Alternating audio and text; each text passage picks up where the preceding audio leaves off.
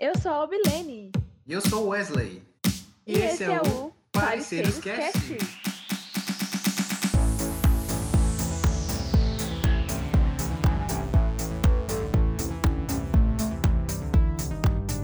E a seguir você vai descobrir o que fez o Wesley dizer isso. Não era o, o sulavancozinho que dava assim, tipo, ui. E o que fez a Obilene dizer isso. Vontade né, de sair gritando, jogar pela janela.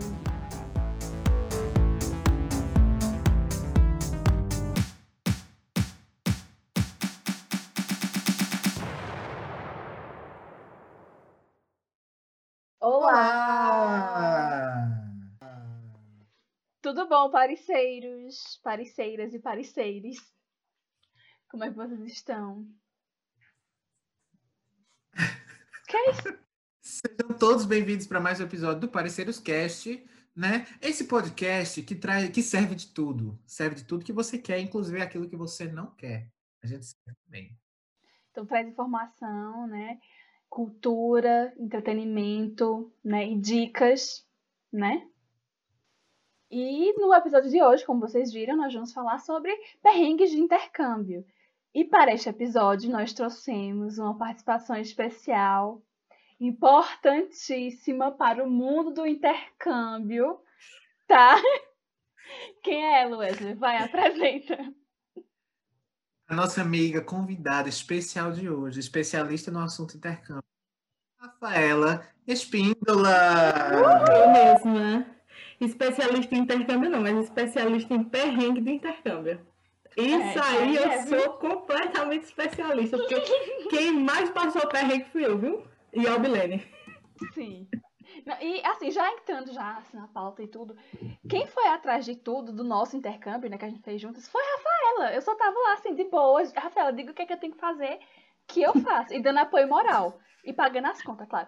Mas Eu Atrás- chegava bem, Albilene, esse boleto aqui é dia tal. Sim. Tá certo. foi basicamente assim, os BOs todos, quem foi atrás foi a Rafaela. Não, mulher, mas foi no começo só. Depois a gente começou o perrengue em dupla. Porque Que pra ir naquele negócio lá tirar o visto, toda essa resenha. Ai, meu Deus. O foda perrengue, a gente vai falar um por um hoje, não é? E o Wesley também. é Não um- falta é perrengue, exatamente. Pois é, tem vários. Dá pra cinco horas de podcast. E o Wesley é especialista também duas vezes, né? O primeiro não foi bem o intercâmbio, né? Mas vale, né? Porque foram dois anos fora, né? É quase um cidadão. Sim. Fale mais sobre. Ah, Fique à já, vontade, já? viu? É, Ah, tá à bom. vontade. Não, porque assim, é, É, sim, eu só que assim, casa. a a Albelene e Rafaela fizeram intercâmbio para o Canadá, né? Foi a América do Norte. Aí Lá vão. Ai, meu pai. Deixa eu dar um tempo para você que está vendo no Spotify, a Albelene está balançando a, a cadeira, a bandeira do Canadá. E Rafaela está mo- mostrando a camisa do Canadá, né? Ambas compradas provavelmente. No por- Canadá. Ah, É importante dizer também. Foram comprados lá. no Canadá. Inclusive, essa semana eu tava usando. Não importa, mas Mas foi comprou- comprado lá. É.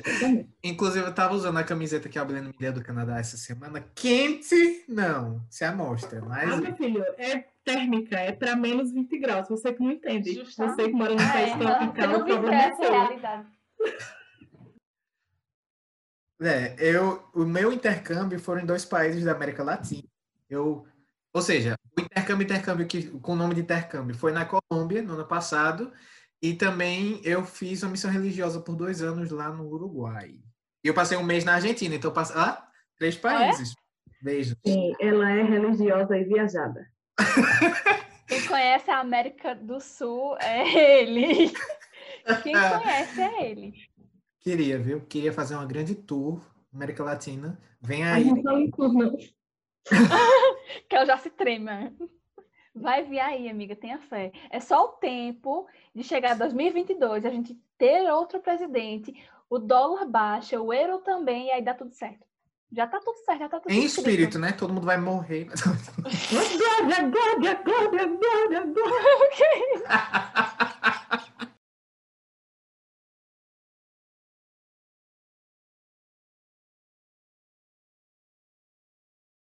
Para começar, vamos falar um pouco sobre como foi a decisão de fazer o intercâmbio. A minha história de vocês é completamente diferente.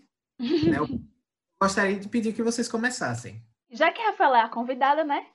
Vai, Rafaela. Como foi? E que foi ela, né, que teve a ideia, então vai, conta tudo. Foi no ápice da dor. Literalmente, quase. É porque eu tava fazendo seleção de mestrado, não passava nenhum. Aí eu disse, No ápice da dor. vou mudar de vida! É isso que vai acontecer. Vou fazer um intercâmbio. Dinheiro, não tinha. Plano, nenhum. Companhia, pior. Achei no Instagram um- uma empresa de Recife, que é de intercâmbio. E aí eu vi que ele era bem organizadinho. Eu disse, ah, então vou lá. Vou lá, não tô fazendo nada. Do nada, né? Vou lá conversar, vou lá ver se eu tenho condições ou se não quero. Porque se eu não tiver condições, eu já vou ver logo, já vou desistir e vou continuar sofrendo no Brasil mesmo. Enfim. Aí fui lá, né? Conversei com o, o rapaz lá da. E eu vi que eles tinham, assim, bastante. é, como que eu posso dizer? Era- era- não é fácil, né? Porque, até porque é um dinheiro enorme, se você for, né? Mas, tipo, tinha muitas modalidades de, de é, como é, de parcela, de parcelamento, com entrada, sem entrada, não sei o quê, com juros, sem juros e tal. Aí, quando eu fui ver direitinho, né, eu sabia que, na época, eu era empregada, né, tinha carteira assinada, então eu sabia que eu ia me apertar muito para conseguir pagar, mas que se eu me organizasse na questão financeira, eu conseguiria. Só que aí veio a outra questão. E eu vou com quem? Porque eu sou uma pessoa muito, pode não parecer, mas eu sou extremamente tímida. E eu não, te- não faço amizade facilmente. Então eu disse, tô lascada, porque é, eu nunca fui muito assim estudiosa da língua inglesa. Eu comecei a estudar inglês para realmente passar nas disciplinas da faculdade, porque até então eu não sabia nada, só sabia dizer hi e sorry. E aí eu disse, eu preciso de alguém que vá comigo e eu preciso de alguém que tenha um nível de inglês melhor do que o meu para me ajudar. Depois eu desisti dessa história de procurar alguém que tivesse um nível melhor do que o meu. Eu tendo a companhia, já, já basta. Só que aí depois, a Belém estava comigo nessa resenha de fazer seleção, né? Porque às vezes meu pai ia me levar na, nas viagens para fazer e eu chamava ela para ir e tal, enfim. E aí a gente foi se aproximando, coisa que nunca tinha acontecido na faculdade. Quatro anos de faculdade, né? Quatro ou mais. A gente nunca se aproximou na faculdade. Apesar, assim, de a gente se falar e tudo, e ter a mesma orientadora, mas não era aquela amizade e tal. Aí eu disse, ah, vou chamar a Bilene. Só que eu nunca... Do nada. Do nada, sou mulher. Vem cá. Vem cá, deixa eu te contar um babado. Bora ali! Vamos ali. Ah, dá ali no Canadá. Eu lembro direitinho, pô. E a cara fez, oxi, bora. É só encontrar outra doida, né? Que fosse na onda. Pois é, e assim, não sei nada. Aí ela disse, bora. Eu disse, então bora, depois eu vou ajeitar tudo. Tu vai? Ela disse, vou. Aí eu disse, mãe, vou pro Canadá. Aí eu, com quem? Eu disse, com a mulher, que homem E essa menina vai mesmo, ela não vai desistir, não. Ela vai, mulher, vou ajeitar tudo, tu vai ver. Aí pronto, comecei a pesquisar, fui lá na, na empresa, vi a questão do parcelamento, falei com ela qual era o, o melhor para ela e fiquei organizando tudo, inclusive até a cidade do Canadá. Fui eu que decidi. Eu disse, ó, Brene, a gente vai para o Canadá e vai para Toronto, porque Toronto neve. Vancouver não, só chove, então eu quero ver neve. Tu quer ver neve? Eu quero ver neve. Disse, Pronto, tá em Toronto. Prioridades. Foi, foi exatamente assim. E assim nasceu esta grande tour canadense. Né? E que se realizou, né? Nossa. Eu lembro direitinho, a gente tava na mesa da casa de Rafaela, Do fazendo alguma nada, assim, coisa. ó, de né? graça, do nada. E foi assim, teve uma condição. Se a gente não passar no mestrado, que a gente ia fazer para a UFAL, a gente vai fazer esse intercâmbio. Terminou que eu nem fiz a inscrição da UFAL. Rafaela terminou não passando. Não passei para variar, né? Nosso caso, né? E aí, eu, eu confesso, eu já disse a ela, né, que eu falei vamos, mas eu fiquei, será? Eu não botei muita fé, não, porque será que ela vai fazer isso mesmo? Mas aí quando ela veio, Eu com não tenho muita fé, não. Mas Mas você fingiu bem, viu? Entende? Porque o não a gente já tem. Vamos atrás da humilhação. Justamente. E ela foi atrás de tudo, né? Foi atrás da, da empresa. E como ela falou, quando eu vi que os planos que eles tinham lá na empresa eram assim, dava para colocar no orçamento se apertando muito, muito mesmo, mas dava, inclusive, já entrando um pouquinho na, na no outro tópico, que daqui a pouco a gente fala, mas o sofrimento foi tanto que o boleto da escola estava no nome da mãe, o meu boleto estava no nome da mãe de Rafael, porque eu tentei o meu, que tá limpo, tentei todo mundo aqui da minha casa, todo mundo ok, e não deu de ninguém. Não deu certo, ninguém sabe. Pois é, ninguém Como sabe se até minha hoje. mãe fosse a, a fiadora da viagem de Alvilene, um negócio assim. E terminou Nossa. sendo.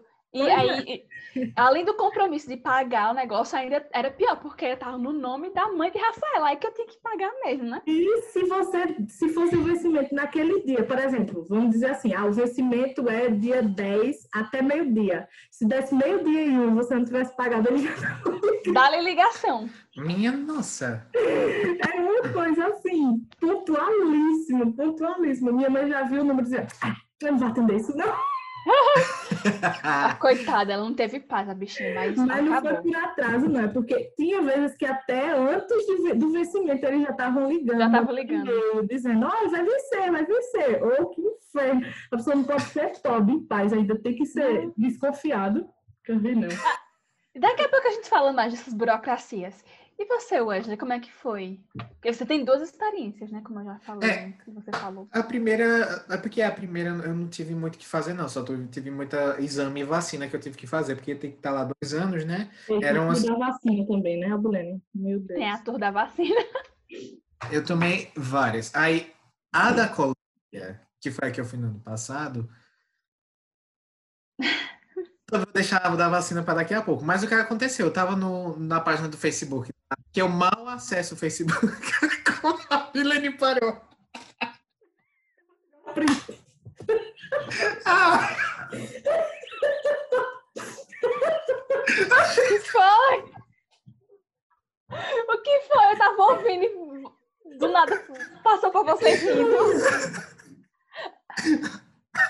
Só que eu tava coçando só.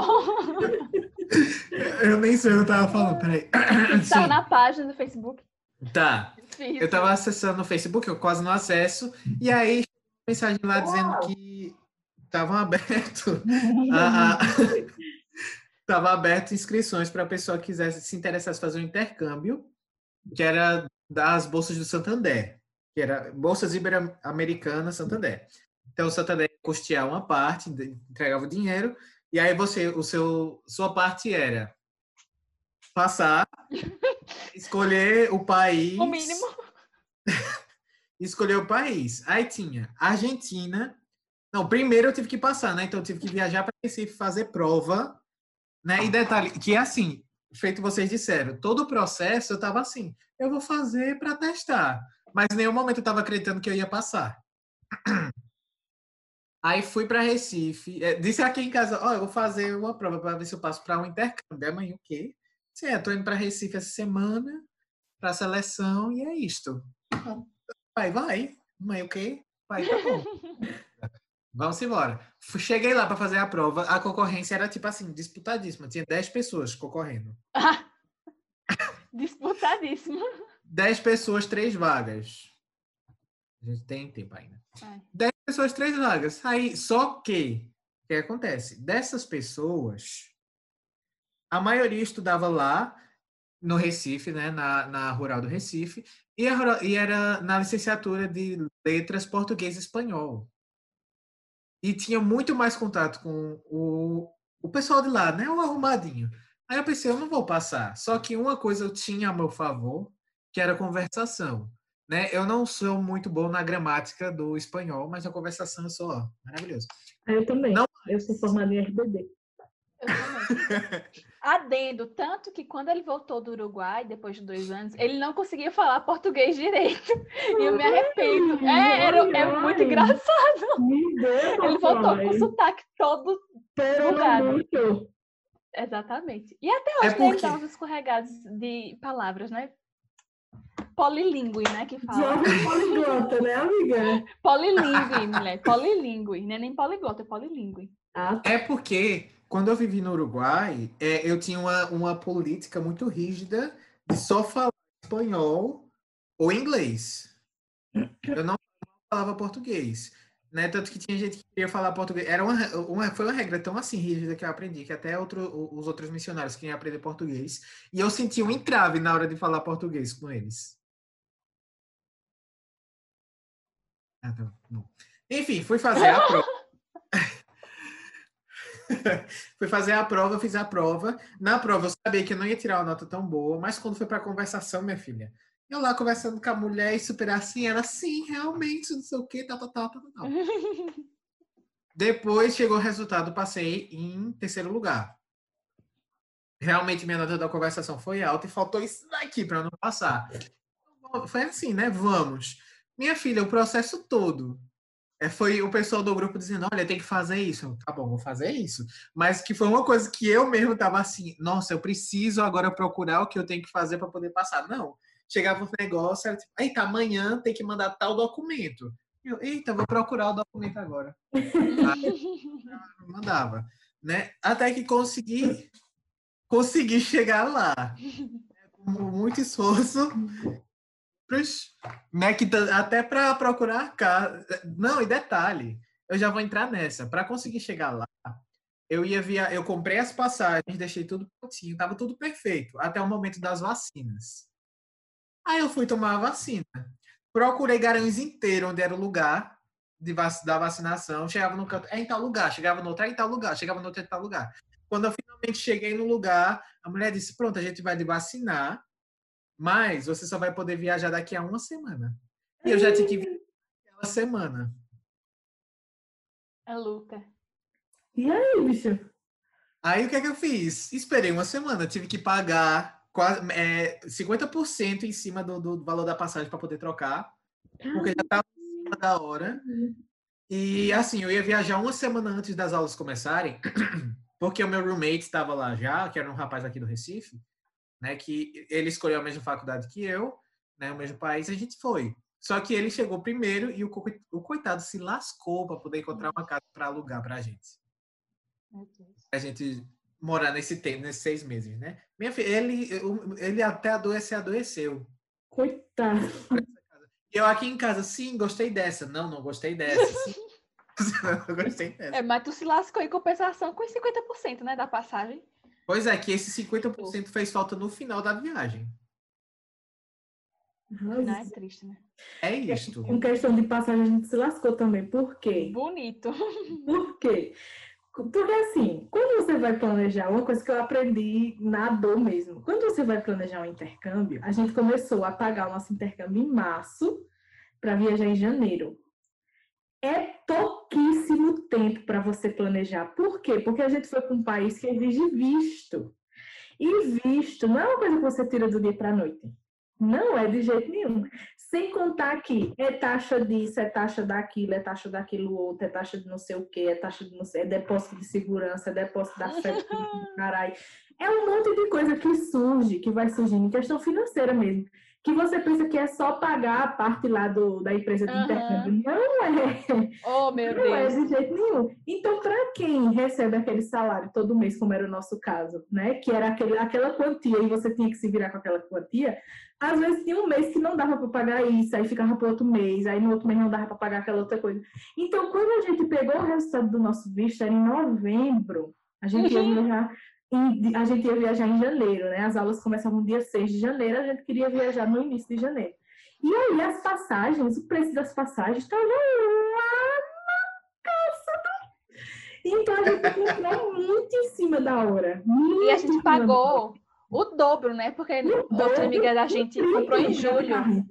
E outra, ela comprou em julho, meu Deus. A gente, para pagar mais barato, foi o que a gente fez. A gente comprou uma passagem separada, Recife e São Paulo, e outra passagem separada, São Paulo, Canadá. Ou, seja, foram oito passagens e duas escalas. E, e não era escala pequena, né? Não, era tipo cinco horas de escala, seis horas de escala. A gente chegou em São Paulo no dia 31 de dezembro. Acho que era o quê? Era seis horas da noite, né?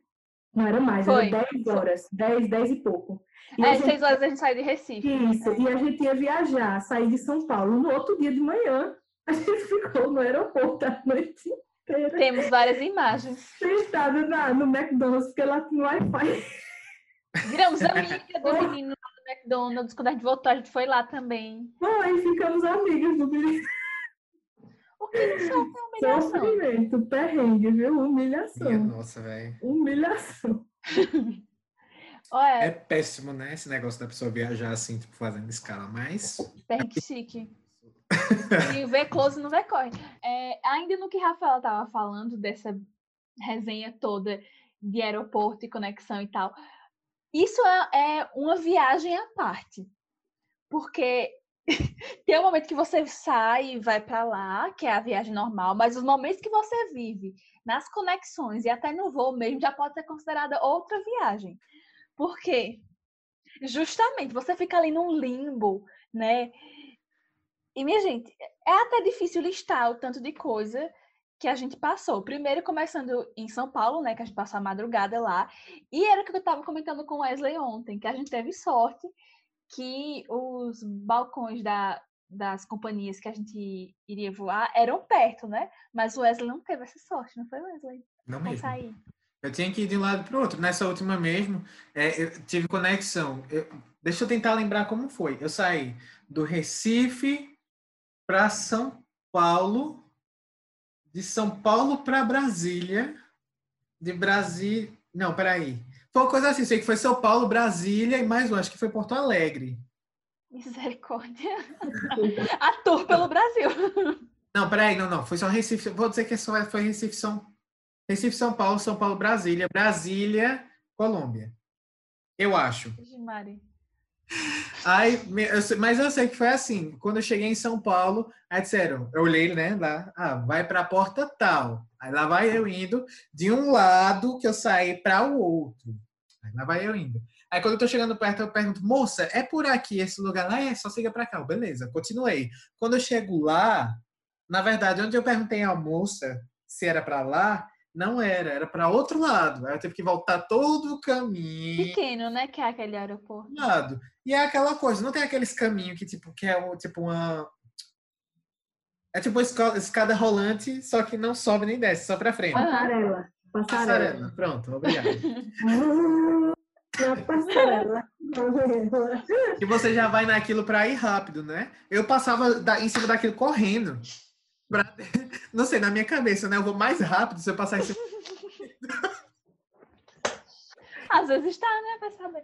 Né? Mas Pô, é esse, esse ponto mesmo, porque se você vê a galera passa por aquilo ali, andando. É. Eu era preguiçosa, a gente ficava assim, ó. Era só pra estar lá. E a gente tinha muito tempo, né? Que a, a resenha é realmente você já tem a passarela que faz você ir mais rápido, se você andar, você vai mais rápido ainda. Então, se E você se você correr, vira o flash. Eita! Meu Deus, Rafaela, sai da minha cabeça! Olha, não, sinceramente. Eu e a menina, a gente tem um sério problema, que às vezes a gente fica completamente nas frases uma da outra. Quem vê diz assim, o casal. É, pois é. Fa- Olha, o Wesley com ciúme. Calma, Wesley. Ciúme? É, é o... Que é isso? Eu não tenho ciúme. E essa também é outra parte da viagem, né? Que a gente não era próxima, mas o que a gente descobriu de similaridade é assim. Não, essa- gente, parece que a gente se conhece desde o, da maternidade. É uma coisa. Olha, E o nível de intimidade também chegou assim, passou de um limite, né? Que... Exatamente. Wesley Não, mas- amor pra todo mundo, tá? Licença aqui que eu vou sair, né? Vou Olha. deixar a festinha aqui. É nossa. É não, amigo, fica aí.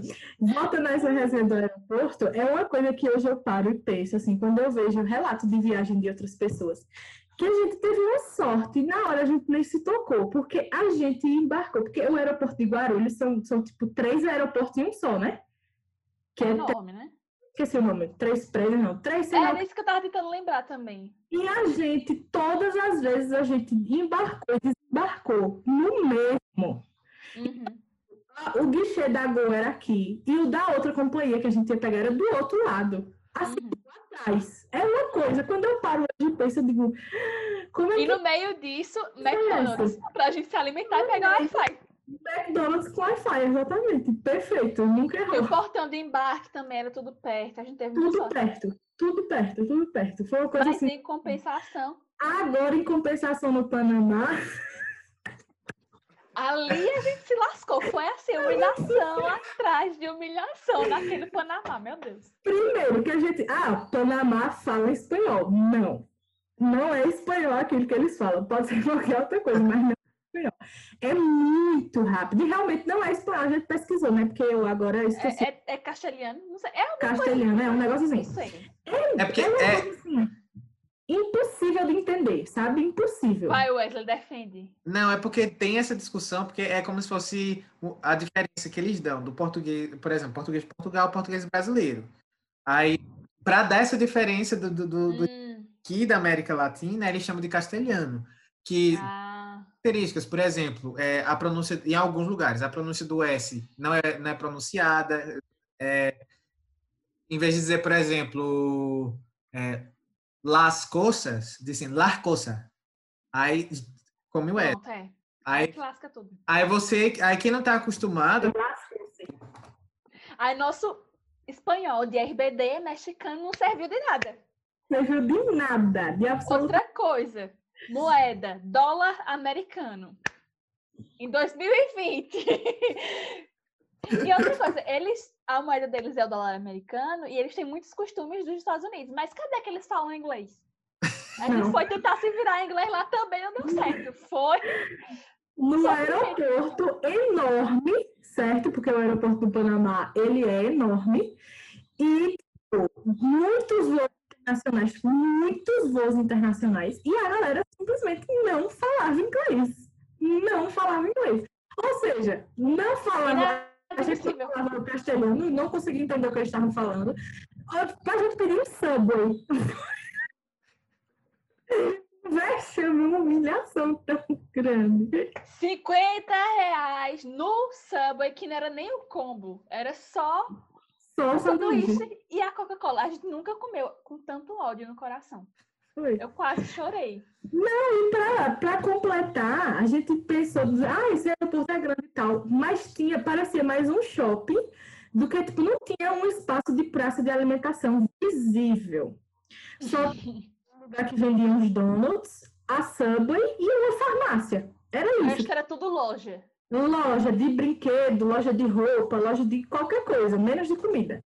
E aí a gente dizia, meu Deus, como é que não tem uma praça de alimentação nesse lugar? Vamos no, no Subway, pelo menos a gente já conhece o Subway, né? Enganou. E a gente conhecia o sanduíche, agora saber mesmo pedir, não sabia, né? Porque, enfim, é. quando a gente conheceu, né, que eu já vou adiantando a história, a gente conheceu uma da e aí a gente comentando, falando do aeroporto, lá no Panamá, a gente conheceu ela. Aí ela, não, praça de alimentação ali, você sobe a escada, a gente. A gente literalmente rodou. A Rodou o aeroporto. alimentação é imensa, e a gente gastou 50 reais. Até na parte que estavam construindo, a gente foi. Na parte pequenininha, a gente foi. E não achou, a gente rodou, literalmente. Foi muito humilhada. Agora, minha gente, eu vou dizer uma coisa. Vocês nem pensar, de, de- que agora já passou, né? Mas de tipo, vamos pedir informação, vamos olhar aqui no celular como pede informação. Como? Todas as placas subiu. É porque a entrada da praça de alimentação, a escada rolante da praça de alimentação, ela fica na frente de um portão de embarque. Não é uma coisa assim, Ah. mostra. é totalmente escondido e não tem nenhuma placa dizendo praça de alimentação, sabe? Não tem, não existe. E tanto que é tudo parecido, no né? aeroporto a gente, subiu, a gente seguiu. Tanto é que a gente foi parar na parte do aeroporto que estavam construindo Não ainda. tinha ninguém, só tem a gente lá Só andando. tinha a gente lá e a mulherzinha estava limpando. E a gente lá rodando e não achou esse diabo dessa praça de alimentação. Porque a entrada é, tem um portão aqui de embarque e a, a escada fica aqui, ó, atrás de uma pilastra. É um inferno você Tanto que achar na aquele lugar. Quando a gente já sabia que existia, a gente quase que não acha também. Quando eu vi a escada, eu, Rafaela! Fora o tempo que a gente ficou lá, né? Foram horas e horas e horas a fio, sem tomar banho, porque a gente saiu de Recife no dia 30. Aí passamos a madrugada, né, em São Paulo. Aí, algumas horas depois, chegamos em, no Panamá. Dia 31. Aí passamos o- dia todinho do dia 31 no Panamá, sem tomar banho. Olha, foi Ah, pra achar o banheiro também era outra resenha, né? E, olha, nada para mim. Todo um processo. E uma coisa que a gente não sabia, que depois ficou óbvio para mim, que todo mundo sabia aquilo, mas eu não sabia. que banheiro do aeroporto não tem chuveiro. Pois é, que deveria ter, né? Já eu não sabia disso. Pra mim, sempre Rodoviária tem. Ali. É, pode ser. Aí só tem chuveiro nos banheiros de, de sala VIP, né? E no banheiro normal não tem chuveiro. Eu não sabia disso. Minha filha, quer a experiência completa? Pague. é, né? Aí depois. E o pior. Qual é o, que, o voo que dura mais? É de São Paulo a Panamá ou de Panamá a Toronto? São Paulo a Panamá, né? São Paulo a Panamá. São sete horas. Meu Deus, que é. voo infinito. Isso aqui não é nada comparado aí para Dubai, né? Mas para quem nunca tinha passado mais de três horas num avião, meu Deus. Infinito. E ainda tem a res... uma coisa dentro de você. Uma agonia. Uma agonia. Você quer se jogar pela janela. Tirar a roupa e fazer.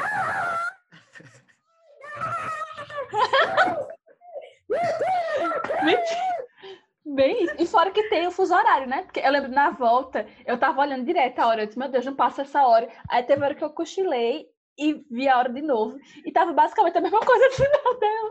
Falta tanto tempo ainda para chegar. Aí depois de muito tempo que eu me vim ligar que tinha mudado a hora. Porque eu tava olhando no meu relógio e olhando no, na telazinha de voo. Uhum. E tava diferente. Eu disse, meu Deus. Né? Perrengues, né? Muita doidice, é muita doidice. O negócio do avião, eu não, na ida, eu não consegui pregar o olho. Eu cheguei em Toronto, eu tava. Eu não sei, não, não sei como é que eu tava viva, não.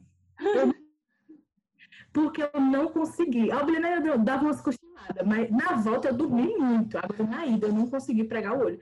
Eu tava tão cansada que teve uma hora no Panamá, depois que a gente comeu o Subway de 50 reais, que a gente tava sentado. Eu apaguei na cadeira, não foi, Albilene? Foi. Eu apaguei. Eu não sei o que era, se era meu casaco, se era uma toalha, eu não lembro.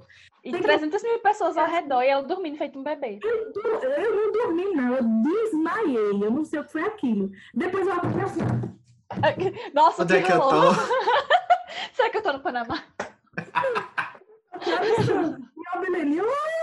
Belene, amada! Tenho registros. Ai, meu Deus. Eu, eu desmaiei, tão cansada que eu tava. Agora, no avião mesmo, na ida, né? Na volta, Maria, eu dormi até no aeroporto de São Paulo, eu dormi. Não consegui pegar o olho. Era filme atrás de filme de playlist, atrás de, de podcast, tudo eu fiz dentro daquele avião, eu não consegui. eu fui ao contrário, na volta eu não consegui dormir. Nem música mais eu tava conseguindo ouvir, porque eu não consegui dormir e eu tava agoniada naquela vontade né, de sair gritando, me jogar pela janela e terminar aquele voo logo. E você, Wesley? Vai, quem já ah, pessoal, viagem longa. Viagem longa eu me acostumei, porque quando eu tava no Uruguai, tinha vezes que eu tava no. Tava estava na parte mais próxima do Brasil. É, e aí eu tinha que viajar de lá para Montevidéu. Então, dependendo da rota que você pegasse, era de 6 a 8 horas de viagem no ônibus. Caralho. A primeira vez que eu viajei no ônibus. Você pode falar palavrão. na primeira vez. Na primeira vez que eu, falo, que eu viajei, eu tava assim, primeiro que, que colocaram a gente no. É, pagaram era mais barato, o ônibus era horrível, o, a estrada era toda esburacada. A Lagoa do Ouro. Até chegar de Montevideo para lá foi horrível. Tanto é que quando eu cheguei lá, quando falavam em viajar de volta, eu fiquei. É, eu, eu virei aquela pessoa que diz: olha, tá certo, vi, a gente vai viajar, mas nunca mais vocês me coloquem nessa rota que a gente pegou. Nunca mais eu vou. Porque é. eu cheguei com as pernas todas doídas, com a dor assim nas costas. Porque assim, nesse ônibus específico que a gente pegou, porque ele era mais barato, a cadeira meio que deitava assim. Só que, minha gente, que coisa ruim. Agora, as, as, outras vezes não. Era melhor do que o avião, minha filha. Eu não sei, você nem sentia que tava ah. na estrada. Também a estrada boa, né? E a, a cadeirinha assim, meia inclinada, deitada, assim, um ar-condicionado maravilhoso. E eu só dormi.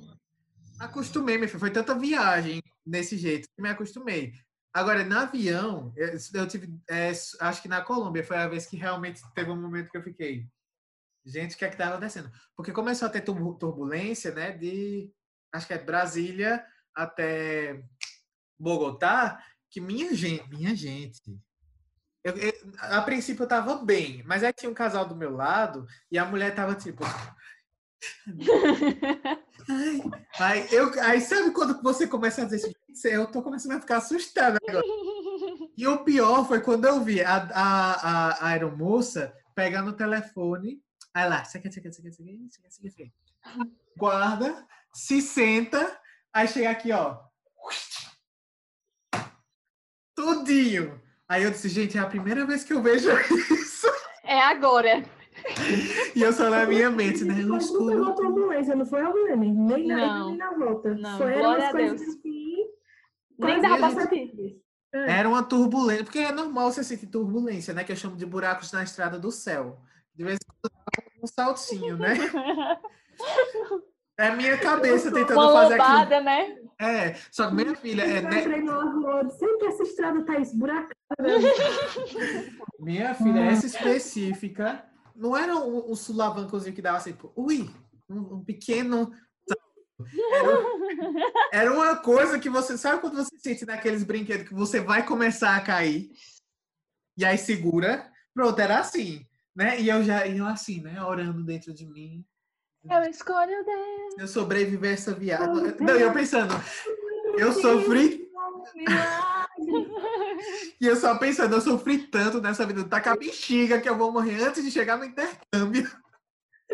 Meu Deus, que Tu passou humilhação. quanto tempo nesse intercâmbio? Foram seis meses. Arrasou. Foi. E A assim, gente passou um mês e já tem história pra contar o resto da vida. Né? Imagina seis meses. Ah, eu, eu já tô insuportável. Um mês, imagina seis. Meus Eu amigos co- iam desfazer amizade. Eu só falava inglês aqui dessa vez. Ia viver Mas com a o- bandeira do Canadá. o pior é que eu tenho um entravezinho que eu fico pensando que todo mundo vai ficar me julgando por ter. Por isso? Olha lá o Wesley que viajou. Mal consegue falar português agora. Não sei. Viajou isso mesmo. Rafaela que viajou. Não me lasquei tanto. Para ano. É. Eu tiro foto, e o pior, eu tiro Peraí. várias fotos quando eu viajo. lascado no ano. No ano que eu estava planejando esse, intercâmbio. Eu até comentei isso com, com meus amigos. Que tinha dia que eu ia pagar as contas no, no centro. E eu dizia assim, eita, acho que eu vou comprar um milho assado. Ou um milho que vende lá no meio da rua. E teve um dia que eu comprei um milho cozido e eu tive que desinterar o dinheiro de um boleto. Eu tive que voltar para casa para pegar dois reais para inteirar o dinheiro do boleto. Que eu tava morrendo de fome. Porque eu saí do trabalho para pagar as contas e desinterei o dinheiro do boleto. Tive que voltar para cá para pedir ajuda. reais para pagar o boleto. Eu fiquei lascada em 2019 todinho. Para o povo dizer assim, ah, Rafael, não sei o que, só fala que viajei. Falo sim que viajei sim. Falo sim. Quem quiser que lute.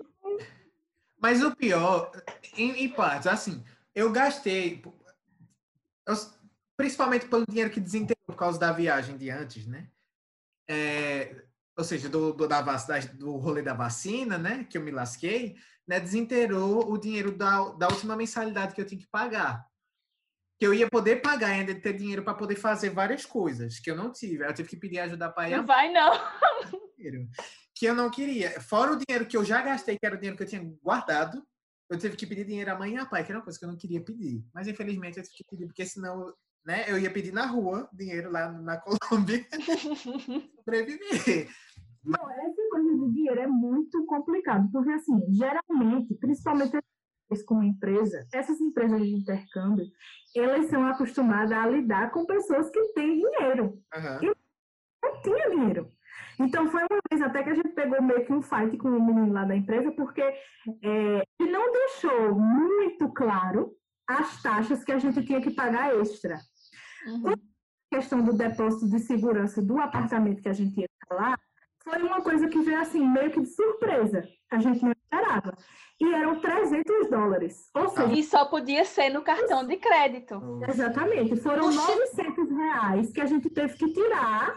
E foi uma coisa que eu disse a ele. Eu disse, olha, querido, eu que está acostumada a lidar com pessoas que têm o dinheiro, com pais que estão pagando para os filhos irem morar fora. Mas no nosso caso é diferente, porque a gente é assalariada. à noite que a gente tira 900 reais, não. 900 reais é E de uma vez, não foi nem dividido. uma vez. Foi aí que eu estourei meu cartão, aí tive que parcelar. Olha, aí foi assim, uma montanha, uma montanha russa não, como é? Um. Como é o nome de neve? bola de neve. Obrig- Esse é um floco de neve. Uma bola de Um neve. floco de neve. Porque isso aí foi bem no comecinho, né? Um floco de neve. É, justamente. Foi isso que fez a gente atrasar o nosso passaporte, que a gente não tinha também. Aí só podia fazer o visto se tivesse passaporte. Aí teve que esperar o passaporte. Aí depois que fez o passaporte, foi fazer o visto. E tipo, não a gente não tirou o dinheiro do nada, né? Porque a gente não tinha dinheiro. Já você, querido ouvinte, você, querido parceiro, não é querendo tirar suas esperanças, não, viu? Mas eu vou dizer uma coisa a você. Só o passaporte, que é um documento seu, tem seu nome, sua foto, é seu documento. É 270 reais você paga para tirar. Viu? Por enquanto, viu? Por enquanto. Por enquanto, é. Pois é, não é querendo tirar suas esperanças, não, porque assim, viajar para fora do país é um imenso privilégio. É uma coisa assim que a gente tem que reconhecer enquanto pessoas, estudantes pobres que somos, Hum, mas estudantes pobres privilegiados, porque tivemos a capacidade processo. coragem e, e a ajuda financeira para custear essa viagem. Mas é assim, é uma coisa que ou você se planeja, por isso que eu digo, o que a gente fez em planejar em menos de um ano não é uma uma loucura. ninguém fazer. Ninguém, ninguém, ninguém. Porque a gente já sabia que ia gastar, mas a gente gastou mais. Muito mais. podia ter gastado menos. Podia ter gastado Por outro menos. lado, também foi coisa que, tipo, esse depósito de segurança a gente não sabia, não estava planejado. E foi isso que também atrasou muita coisa da gente. Porque, como ela falou, foi Exatamente. 900 reais do nada. E assim, inteiro, na tora. Não, e Então, a, a desculpa que o rapaz da, dava, né? Tipo, ah, não, que não é desculpa, porque ele também estava fazendo trabalho. trabalho né? Adoro. É, mas, tipo, ah, é um, é um dinheiro que vocês depois vocês vão ter de volta. Sim, beleza, depois eu vou ter Depois. depois. agora.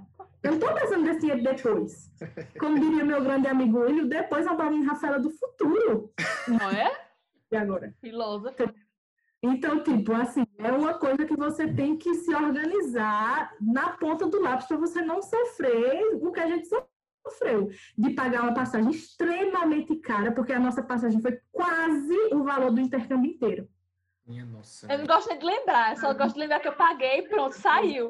Mas foi. Pagou, já era, já foi. E foi uma passagem que eu paguei todo mês, eu ia pagar. E não era triste, era feliz, porque eu sabia de tudo que eu tinha vivido.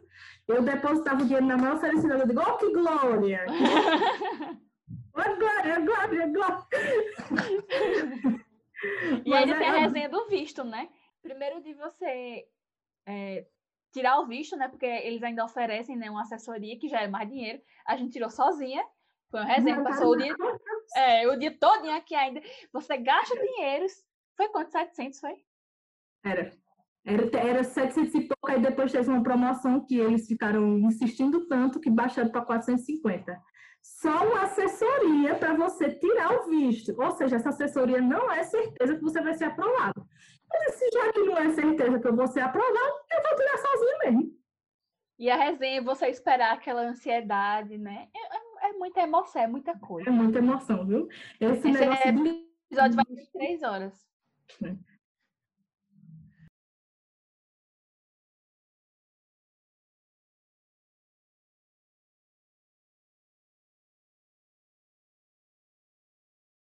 Vamos falar agora sobre é, o que vem à cabeça de vocês, mais rápido. Diferenças culturais, relação com comida, tal, etc. E perrengues e vergonhas linguísticas. Vamos dar uma juntada nisso daí e vamos falar. Posso começar? Vai, é o que eu ia dizer. Começa. Ó, quando eu tava no Uruguai, lá no Uruguai a maconha é liberada. Então, ainda que eu nunca experimentei, experimentei por conta própria a maconha, né, de maneira passiva, né, eu experimentei bastante, né? Aquela, né, aquela marola que vinha quando eu passava nas praças da cidade, né, quando eu conversava com as pessoas, na casa de uma pessoa, né? Vocês já ouviram falar em hotbox? Não. Não. É quando você está fumando maconha dentro de um lugar fechado, então a fumaça fica lá dentro mesmo. Então você está o tempo todo inalando a fumaça da maconha. É bom que você gasta menos. É, Você absorve do outro. Nada no carro. Porque você só tá fumando ali a, fumaça. É, mas é isso, aí fica o tempo todo lá, né? Você inalando aquilo. E isso uma vez comigo, isso que eu tava na casa de um pessoal, o pessoal tava lá fumando maconha e uau! O Wesley aderiu, né? Vê só. Arrasou. Mas Também aconteceu comigo. Quando eu tava no Uruguai, uma coisa que eu sinto muita saudade é a comida do Uruguai, que eu sei que muita gente não gostava, gente que foi também comigo não gostava, mas eu amo porque é massa. Tudo que é massa eu amo. Ah, Aí tinha, muitas das casas tinham uma tradição dia 29, todo dia 29 fazer nhoque. Minha gente, nhoque, eu acho. Hum. ai, Ai, A princípio, ai. olha, tudo que é de macarrão, Olha, você lasanha, né? É, é, Fidels com tuco, que ele chamava, que era tipo macarrão, macarrão com, com carne. Que, é- minha nossa, chega, tô babando aqui. É, estamos. algumas que eu achava um pouco estranho pra mim, que eu não me acostumei, que era tomar mate. Eu não me acostumei a tomar, igual muita gente tomou. É, tinha uma, uma tradição deles que eu achava bem legal, que toda vez que chovia, muitas famílias faziam é, tortas fritas, que é basicamente a massa de pastel, desse pastel que a gente come de feira, sem nada dentro. Pastel de vento. Basicamente. Aí eles comiam isso. Também. tem nada. É, também. É isso. Só que aí, de vez em quando, eles passavam doce de leite. Que, gente, melhor doce de leite. Minha nossa. Hum. Se você já comeu doce de leite disse, nossa, esse doce de leite é uma delícia. Não é. Só que, pra te que do Uruguai e da Argentina é uma coisa assim. Minha nossa. É de lá, né? Essa questão do doce de leite. Minha, minha gente. Não faço ideia. Eu não sei, mas assim, é uma coisa que é de outro mundo. Eu comi a primeira vez e disse, quero, quero mais. Né? E tu nem trouxe, né? Não, Nem a trouxe não. colherzinha. É um O churrasco. Minha gente, o churrasco de lá. Churrasco. Minha nossa. Uma delícia. O- Tinha um, um tivito, que é tipo um, é tipo um hambúrguer. Saudade, né, meu filho? Enfim, a comida de lá. Que da Colômbia eu gostava, eu gostei, mas não foi a mesma coisa. Minha nossa, da do Uruguai eu amava muito, é porque eu gosto muito de massa. Mas eu é, uma coisa que era interessante na Colômbia é que eles sempre tomam sopa antes do prato principal. Então eu tive que me acostumar. Mas em qualquer refeição, Pelo menos no almoço sempre foi assim, em qualquer lugar. Mesmo quando no eu almoço. O almoço, vinha a sopa e depois a comida mesmo. Alguma sopa, algum assim, algum caldo para poder comer. Os lugares eram uma coisa assim, não um pouquinho só, né? Beleza, mas tinha uns que às vezes mandavam uma coisa assim, quer dizer, meu Deus, como é que eu vou comer isso? E o E almoço de- ainda, que não era pouca coisa, que gente do céu, né? Mas comi, me acostumei e depois tava, cadê a sopinha? Bota a minha sopa aqui. Saudades. E o almoço era o... o almoço era o que lá? Tinha, era, era mais parecido com aqui. Né? Tinha o, algum tipo de pão, tinha carne, tinha o arroz, né? de vez em quando macarrão. É, almoço é uma coisa que não existe no Canadá. Pois é, nosso Não. estômago que lutou, né? Gostou bastante, porque lá o almoço para eles é mais um lanche do dia do É, a, refeição é, principal é o jantar. é o Né? jantar, exatamente. Então, é, no almoço, o que, é que a gente fazia? A gente levava de casa do nosso apartamento o nosso sanduíche. Ai, é. sanduíche, que assim, pra gente é uma coisa, tipo, meu Deus, vamos almoçar sanduíche, mas lá era a coisa mais normal do mundo. Era a gente sendo super canadense. Levando, saindo de casa e levando nosso sanduíche para comer lá no horário do almoço. Com quitute. É, Né, também. um com quitute e um bolinho que a gente levava para lanchar de manhã na escola. Sim, era, é o lanchinho da, da manhã. Mas era, mas era quitute, aquela carne em conserva ou era tipo aquele presunto meio. Não, é porque É aquele presunto meio coisado. Isso, é porque o, o quitute daqui da gente é diferente. Lá é a mesma embalagem, só que o nome não é quitute. Na verdade, é Aham. como se fosse um presunto. Como é que eu posso dizer? Peba. super processado? É, é, é isso. Bem ruizinho. Só que ele não tem o gosto do que a gente tem aqui, entendeu? A latinha rosinha, quadradinha e tal. Até pra abrir, né? No mercado de Sobrano, isso aqui é quitute, lá no Brasil tem, é gostoso e tal. Eu nunca comi, eu disse, é bom, vamos levar pra gente experimentar? Só que era um presunto muito mais barato, entendeu? Não, essa eu entendo, porque realmente, mas essas carnes enlatadas que vendem aqui, tipo, o quitute. mesmo- Essa não- Você todos os dias, como a gente comia lá, porque realmente lá a gente comia como se fosse presente. E era de manhã, o café da manhã Isso. e o almoço. O almoço, exatamente. Só que não um gosto ruim, nem era um gosto enjooso, não. Era só um presunto mais Aham. enlatado, que durava mais. Por isso que a gente comprava, porque a intercambista não luxa, né? Como que tem? E, Pois é. e aí não tinha, quando a gente queria, assim, a gente sentia muita saudade de comer realmente alguma comida, a gente ia para um, pra um restaurante tailandês que tinha lá na rua da escola e comia. Não, mas era Mas era barato, era mais barato que food, tá ligado? Era uma, uma rede de restaurantes chamava Thai Food, inclusive. E aí tinha um arroz com frango, que era uma delícia, né, Avilene? Só que Uhum, era meio agridoce. Não era um prato totalmente salgado. uhum. Mas era o que mais se aproximava de uma comida de verdade que a gente comia era arroz e frango. Frango cortado e tal. Mas era muito gostoso, a gente comia até se acabar. Tanto é que da primeira vez que a gente comeu lá, a gente pediu um para cada. E era imensa a porção. A gente passou Levamos pra casa. jantando na- naquilo. Até uma hora que a gente não aguentou mais, jogou fora. Porque a gente não aguentava comer aquilo. Mas assim, quando a gente sentia muita falta disso, a gente ia lá nesse restaurante e comprava esse arroz. A sopinha que a gente comeu lá uma vez, também era bem gostosa, né? Era tipo O quê? sopa. Foi uma coisa imensa, Sim, sim. imensa, imensa. E tipo, E, e comida de lá mesmo.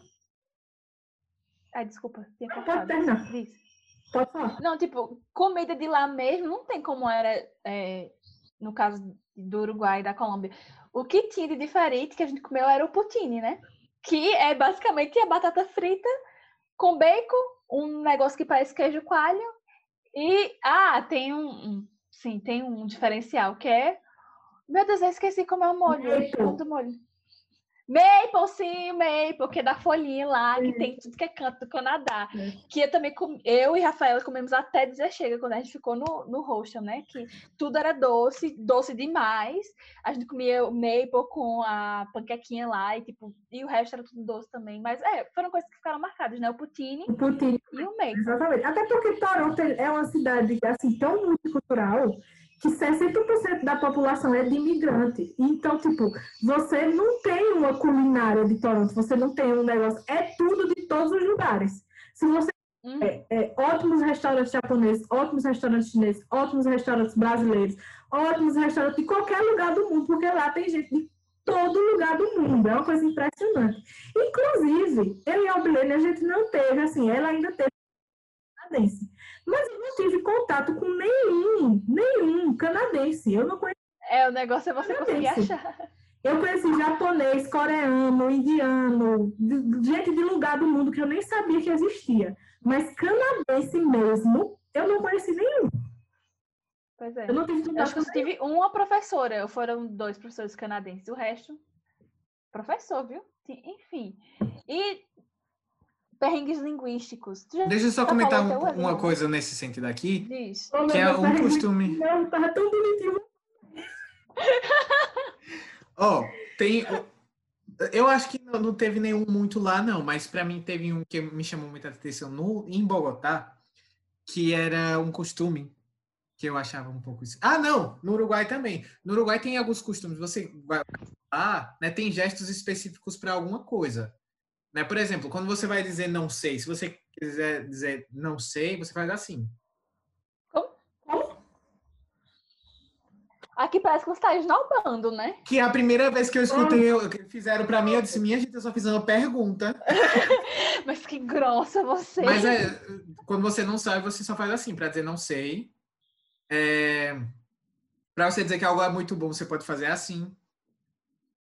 Língua de sinais também, Né? né? É, para dizer que faz tempo, você só faz assim para trás. Tipo, eu tava falando com ela, aí você já fez assim, já deu para entender que é- faz. Já está integrado, né? Há muito tempo atrás. Gente, que interessante. E quando você vai chamar alguém, você não pode chamar assim, feito a gente. Você tem que chamar assim. E assim, eu Tá cavando. Eu não sei exatamente por quê, mas disseram para mim, eu não sei se é verdade, eu não pesquisei mesmo. E quando você chama assim, é, é uma coisa muito vulgar, como se você estivesse chamando alguém. tipo, né? Ai, fazer a... É, Ah. aí você tem que fazer assim. Né? A princípio, quando eu fazia assim, o pessoal. amigo. Assim, tem que Tá fazer. que engraçado, né? E no- em Bogotá, teve uma coisa pra mim que foi esquisita, porque eu tava lá almoçando, né, cortando, segurando o garfo com esta mãozinha e a faca com esta mãozinha. Enfim, direita e esquerda.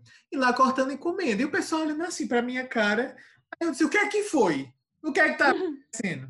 Aí disseram, não, que é que diferente, né, o jeito que você come. Eu disse, o que danado eu tô fazendo diferente? É porque lá tem o costume de, quando você vai cortar a comida, você troca o garfo e a faca de mão pra cortar, Meu E é pra- Deus. troca de volta. Com a minha trabalho, meu pai. Isso é muito errado. Eu, minha gente, é, mas é Derrubar só, comer, 300 vezes. é só comer assim, então mais fácil. Aí eu pensei, ah, é interessante, né? Porque eles, quando vem uma pessoa de fora, né? Aí que vê esses costumes, é que fica realmente, é diferente que a gente faz, né? Enfim, era isso que eu queria falar. Eu acho que o primeiro, o primeiro perrengue linguístico da gente, principalmente o meu, porque a Albilene, graças a Deus, tomou a frente da situação. Quando a gente chegou, porque a gente chegou uma semana antes de começar as aulas. Então, o nosso, a gente foi primeiro para um hotel, né? Não foi logo para nossa o apartamento da residência estudantil. E daí, quando eu fui reservar o hotel, porque foi o que eu reservei, eu mandei um e-mail para lá dizendo que a gente ia chegar de madrugada e que a gente precisaria fazer esse check-in mais cedo, né? Porque o nosso check-in era de duas horas da tarde, a gente chegou no, no Toronto, tipo, uma hora da manhã. Então a gente ia ficar esse tempo todinho, né? Depois dessa maratona toda de viagem. E aí, inclusive, eu mostrei os e-mails para a Bilene, ela viu e estava tudo aparentemente certo. Quando a gente foi hotel para fazer o check-in, não tava nada certo. Tipo, não tinha quarto pra gente, tá ligado? E aí, eu tava tão cansada, tão. que eu nem tava entendendo, eu tava falando, nem tava conseguindo responder a ele. E tava tudo no meu nome. tipo, o check-in tava no meu nome, a reserva tava no meu nome. Só que aí, graças a Deus, a Albilene, se eu tivesse sozinha, tinha dado muito errado. Mas aí a Albilene foi e falou com ele, resolveu. Porque eu nem. Também não sei como. É, não, gente Só saiu. porque a gente nem estava conseguindo, eu não estava conseguindo entender direito o que ele estava dizendo, nem estava conseguindo responder ele. Não, e a vontade de chorar já tava aqui, né? Exatamente. Porque se ele vai ficar. Era de madrugada, a gente estava em outro país, tá ligado? É muito longe. Então começou a bater o desespero. Só que o cara, ele foi muito legal. Ele foi extremamente legal com a gente. Só que a gente foi dormir no porão. Não, fora que Não. antes a gente descobriu que a reserva não tava no teu nome, tava no meu. Ninguém sabe como. Isso, ninguém sabe como. E aí, tipo, Ainda teve que pagar mais É. pra ficar no porão. Foi. Olha. a gente Em Bogotá aconteceu isso com a gente também. A gente ficou no porão até a gente Horrível. conseguir fazer o check-in, assim, no quarto. Agora, assim, a sorte foi que no outro dia de manhã ele já disse É. que tá pronto, não foi? Não, e o porão não foi tão ruim assim, né? A câmera boa, não era era tão frio, maravilhoso. né? Tinha um, um quarto Mas é só o desespero, né? só pra gente. Lá embaixo não tinha mais nada, só tinha isso. Só não tinha tranca também, né? Tudo Não tinha tranca. O, o aquecedor não era essas coisas. Tipo, a cama tinha um edredom muito legal, a gente não passou frio. É, só que, tipo, era, realmente era no porão, a gente ficou meio que se sentindo presa por um serial killer, tá? Mas não era um quarto ruim, não era um quarto ruim. De jeito nenhum. Mas tinha lá o banheirinho, o banheirinho era grande e tal. A- a- quase que a gente morre queimada porque o chuveiro era muito quente. Não, primeiro pra conseguir É, abrir o chuveiro, né? Tem o mistério de abrir o chuveiro. Isso, toda essa resenha. E aí, o maior dos maiores perrengues foi isso. Um, para mim, o segundo maior perrengue linguístico foi a minha prova de nivelamento da, da escola. Porque eu estava muito nervosa? Porque até então, assim, eu tinha passado nas disciplinas de inglês da faculdade muito mais por ajuda e por eu ter feito curso é, por fora, né?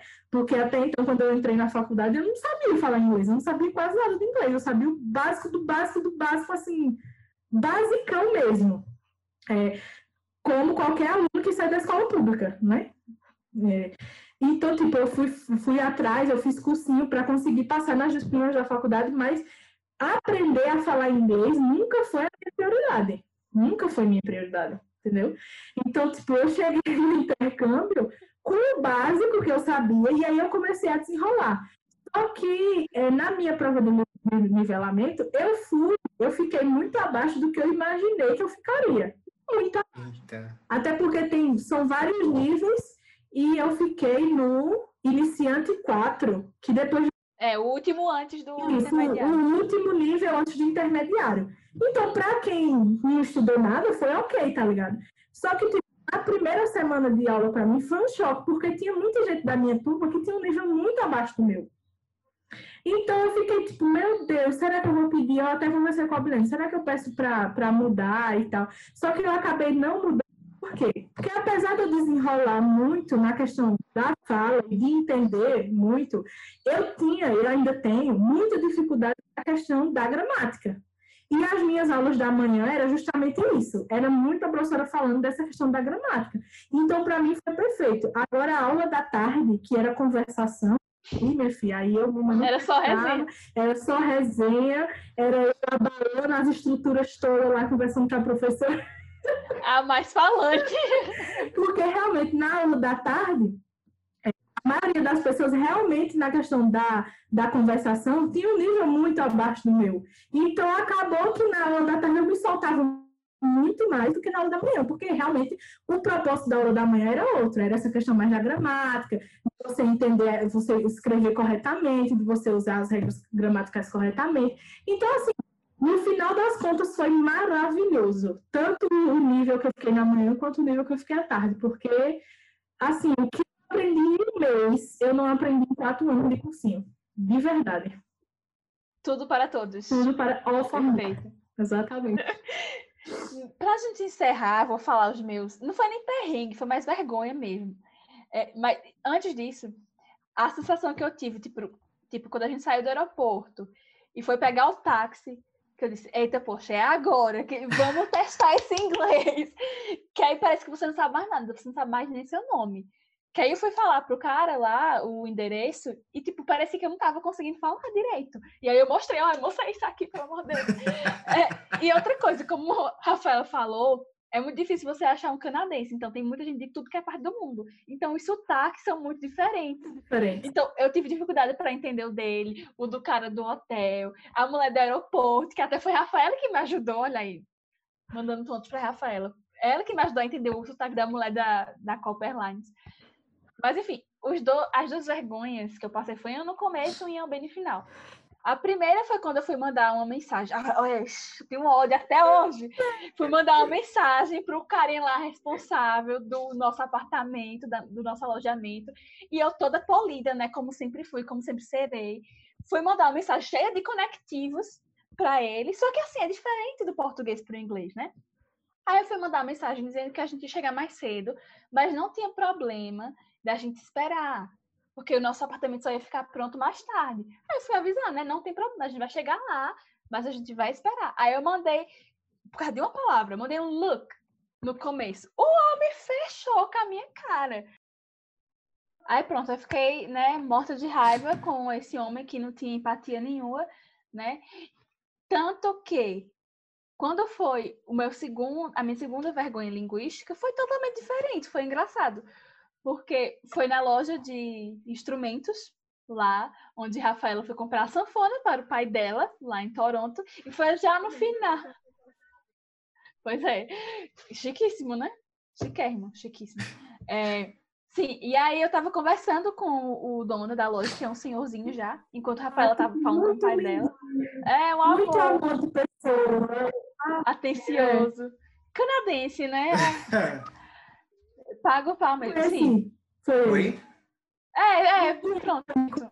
Não é nada que eu conheci. Canadense raiz. Aí, eu tava conversando com ele, porque sei lá como é que a gente chegou nesse assunto.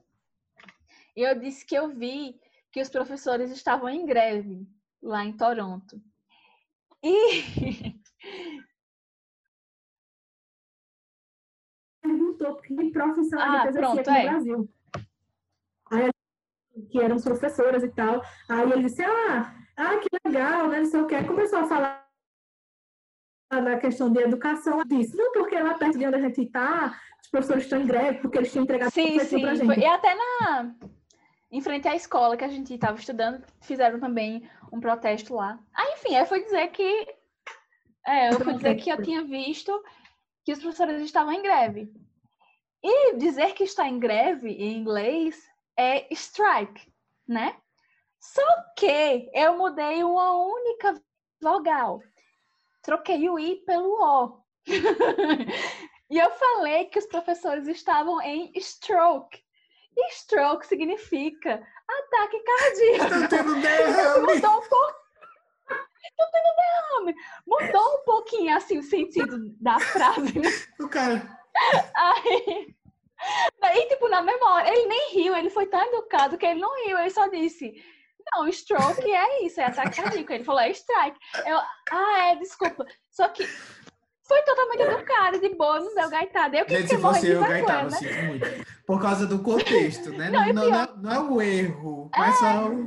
Não, e o pior, Mas ele foi a gente tava numa conversa séria, tipo, falando coisa Ele política e tal, que o professor não é valorizado. Aí, tipo, aqui a gente ri, né? Mas ele, como, enfim, era uma pessoa mais respeitosa, ele não deu gaitada nenhuma, eu que fiquei, né? E eu ainda fui tentar me justificar pelo meu erro. Ai, meu Deus, eu assisto uma série médica, como é que eu não sei esse nome? Não sei o que é stroke. Tipo, na minha cabeça eu sabia, mas você falando assim, só sai. Agora, quando você passa uma vergonha, É só passe. Não se justifique. Exatamente. É porque você viaja para o exterior, é uma coisa que você tem que ter muito claro na sua mente. Você, primeiramente, você não sabe o tanto que você pensa que. E segundo, você não sabe tão pouco como você imagina que sabe. São as duas principais premissas de quem viaja para o exterior. Porque, primeiramente, sempre vai ter um, um lado da comunicação que você vai se adaptar melhor. Por exemplo, a Albilene, eu costumava dizer que a gente junta, somos a intercambista perfeita. Porque eu entendo melhor e a Albilene fala melhor. Então, tipo, às vezes a gente estava numa, numa lanchonete em qualquer lugar e a pessoa falava alguma coisa e a Albilene ficava sem entender. E eu entendia de primeira. Eu dizia, Era não, isso, isso, isso tradutora.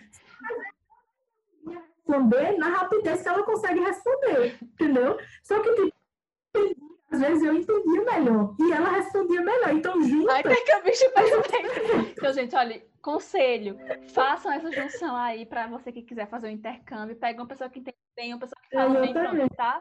Feita na sua vida. Só não pode dar sozinha. Não deixe a outra sozinha, não, porque senão vai não dar certo.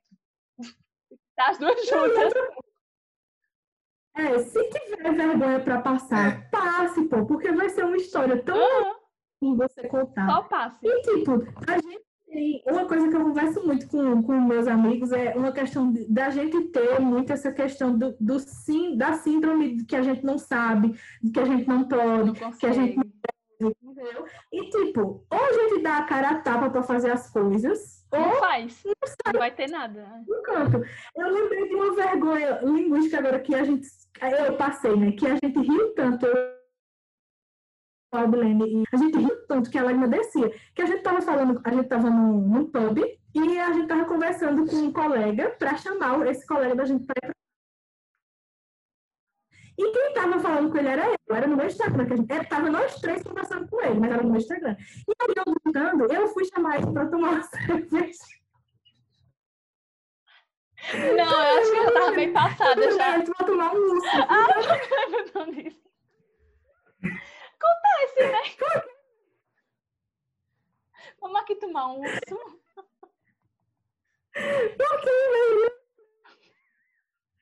Cerveja, eu escrevi urso em inglês, porque só muda um A, né? E um tem e outro não tem um A. E aí eu, na hora, já tinha tomado um cerveja, já tava meio doida. Depois que eu enviei, foi que eu disse, minha gente, eu tenho Peraí, que, que cortou. A tu mandasse meu que pai. palavra? Urso. Ah, tá. Eu mandei Vamos tomar uma bear? beer eu mandei bear. Aí veio, vamos tomar uma cerveja, ficou, vamos tomar um urso. Tipo, vem tomar um. Aí ele começou a rir, a gente começou Mas a rir. acho, é, é isso. Eu nem Às vezes a gente se pe- pega tão pesado, né? Porque o pessoal que é que você tá no país que você tá visitando e você tá visitando, eles não vão cobrar tanto de você Quer dizer, depende, né? Mas não vão cobrar tanto de você o idioma como você se cobra. Na maioria das vezes eles não vão cobrar. Sempre tem um ou outro que é mais, né? Sim, Mas na maioria das vezes, até porque, tipo, Toronto é uma cidade que tem 60% da população é de imigrante. É muita gente, Yeah. é muita gente de outro lugar. E todo mundo tem a concepção que. E, tipo, quando tem um gringo no Brasil que ele tá tentando falar português e que ele fala tudo errado, a gente acha bonitinho, lindo. fofo. A gente, Ele tem tudo falar. É. Exato. a gente não se permite errar no inglês, a gente acha que tem Que é a chave. Você Não, vai não errar. Você vai errar em algum momento. Por mais que você seja a pessoa que falar melhor, você vai errar. Principalmente, ah, como acontecia muito lá no Uruguai, quando eu- na Colômbia também. Quando eu estava muito cansado, era um sacrifício para poder falar, porque a cabeça já não estava funcionando direito. Né? E, inclusive, em inglês. Falando em espanhol no- no Uruguai, eu passei uma vergonha falando inglês. Porque tinha um, um dos missionários, a gente tava um monte de missionários reunidos, e sabia fazer massagem muito bem. Né? Ele tava fazendo em um. Aí, eu- quando ele terminou, eu fui pedir para ele fazer em mim. Só que aí eu disse, do me. E do me é basicamente se convidando a pessoa para fazer coisas com você. E eu não, pai. Tu não, não sabia? sabia. Eu não sabia que do me era isso. Tu fluente? Exato, não para você ver. Minha filha, a, a gaitada que deram na minha cara quando. o que foi que aconteceu? Ué, que Acontece, para você ver, e, e o pessoal lá me considerava o, a- o meu inglês como ba- basicamente de um nativo falando. Mas eu comentar, eu comentar, Olha, em português também. é normal, você vai errar, você vai quando estiver cansado, vai ser mais difícil de você falar, você tá com vergonha, é que dá o entrave mesmo, mas você tenta. E é Você não esquece. Eu- só para encerrar, eu juro que essa é outra coisa mesmo. Esse negócio de estar cansado, então tá muito distraído. Eu sempre ia no Tim Hortons, no almoço, para pedir um chocolate quente pequeno, que é small hot chocolate. Mas teve um dia que eu tava tão bugada que eu mudei a ordem. Tipo, tava falando hot, small chocolate. E o moço tava, o quê? O quê? E eu, Rafael, pelo amor de Deus, me ajuda. Eu não tava conseguindo falar. Aí depois eu parei, aí ia falar small hot chocolate. Mas é normal, acontece, né? Você tem que se permitir mesmo. também da- da timidez. Tipo, na minha sala, é, como era, tipo, era o, nível, o último nível do iniciante antes do intermediário, então, querendo ou não, tinha muitos níveis diferentes. Tinham pessoas que conseguiam se comunicar muito bem na minha turma da manhã, e tinham pessoas que não conseguiam se comunicar praticamente nada, principalmente os japoneses, né? Porque o alfabeto tudo muito diferente, então eles tinham uma dificuldade muito grande. Então aí acabou que eu me aproximei mais das brasileiras, né? Foi uma coisa assim, meio que automático. Já na sala de Albilene, não. A Albilene fez duas super amigas, que uma era do Panamá e Alemanha. outra era da, da Alemanha, que é, né? E, tipo, elas muito legais, muito simpáticas. Mas quando saía nós quatro, quando tava eu, a Albilene e elas duas, eu sempre ficava mais calada.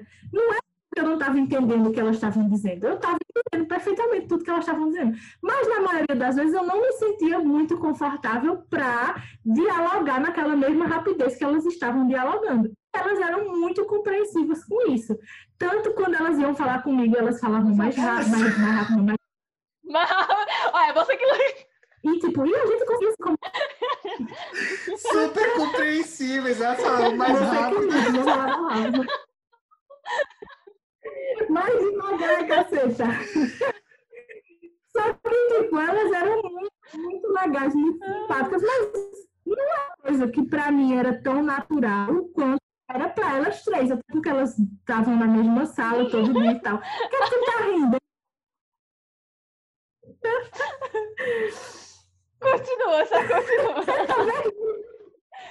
Ai, meu Deus. Nossa, como ficou quente.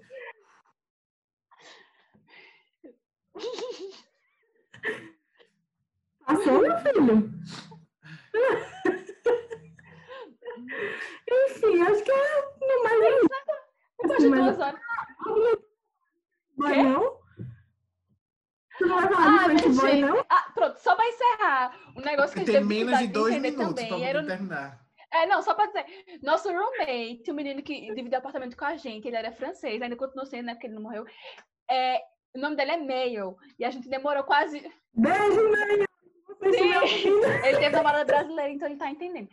É, o nome dele é, não é comum até para os franceses, tipo o meu, né? E a gente demorou quase um mês para entender o nome dele, que era meio. A gente chamava ele só de French boy. Oh, French boy, French boy. French boy. Porque ele dizia, ah, não, meu nome é meu. Aí a gente ficava assim... Teve, e teve um dia que a gente pediu para ele soletrar. E mesmo assim a gente não entendeu. Aí teve um dia que, enfim, sóbrias e, né? E assim, normais, a gente conseguiu entender o nome dele. Mas ó, tem que ter uma parte 2 desse perrengue de intercâmbio, porque tem muita coisa para falar. Não vai tem que ter uma parte 2, eu acho. Aqui, você que lute. Vou rear por você. você vai encerrar muito bem, pessoal. Muito obrigado por escutarem até aqui. Se vocês, enfim, curte, se compartilha inscreve no canal, etc, etc. Muito obrigado, Rafaela, por estar aqui, doando esse tempo para participar. Deus abençoe. E vamos já pensar. E obrigada próxima, a todos né? que ouviram. Com certeza. Me chama que eu vou. Isso é um incentivo para quem quer fazer intercâmbio, né? É difícil, mas vale muito a pena. Vale muito a pena, na verdade. E beijos. Beijos, gente. Tchau.